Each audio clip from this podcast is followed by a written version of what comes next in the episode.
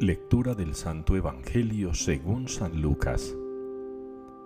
En aquel tiempo Jesús volvió a Galilea con la fuerza del Espíritu, y su fama se extendió por toda la comarca. Enseñaba en las sinagogas, y todos lo alababan. Fue a Nazaret donde se había criado. Entró en la sinagoga, como era su costumbre los sábados, y se puso en pie para hacer la lectura. Le entregaron el rollo del profeta Isaías, y desenrollándolo, encontró el pasaje donde estaba escrito, El Espíritu del Señor está sobre mí, porque Él me ha ungido. Me ha enviado a evangelizar a los pobres, a proclamar a los cautivos la libertad y a los ciegos la vista, a poner en libertad a los oprimidos, a proclamar el año de gracia del Señor. Y enrollando el rollo y devolviéndolo al que lo ayudaba, se sentó. Toda la sinagoga tenía los ojos clavados en él. Y él comenzó a decirles, Hoy se ha cumplido esta escritura que acaban de oír. Y todos le expresaban su aprobación y se admiraban de las palabras de gracia que salían de su boca. Palabra del Señor. Se postrarán ante ti, Señor, todos los pueblos de la tierra. Es la respuesta que de días atrás y hasta hoy proclamamos con el Salmo 72. Se postrarán ante ti, Señor, todos los pueblos de la tierra.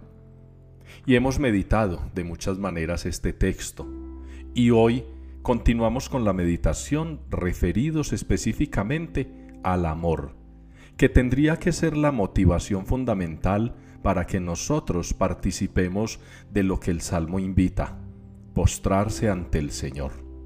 Nosotros que somos el nuevo pueblo de Israel, que somos la descendencia de ese pueblo elegido por Dios, debemos adorar al Señor, postrarnos ante su presencia, pero no obedeciendo a mandatos humanos, ni tampoco a reglas religiosas, ni tampoco a costumbres litúrgicas, no.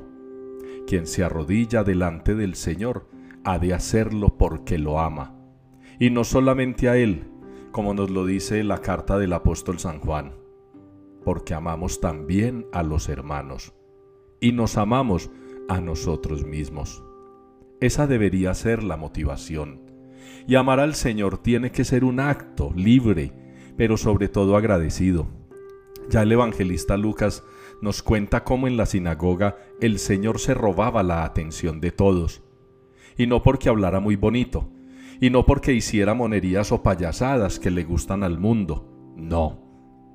Lo hacían porque encontraban en él verdadera autoridad encontraban en él contundencia, veracidad, porque su predicación no era amar a Dios solamente y a secas. Su predicación de amar a Dios estaba acompañada por su mismo testimonio, amando a Dios a través de los hermanos. Que ustedes y yo, durante estos días que restan de Navidad, nos pongamos muy reflexivos a pensar y sobre todo a actuar. Amo a Dios digo que amo a Dios, entonces debo amar a los hermanos.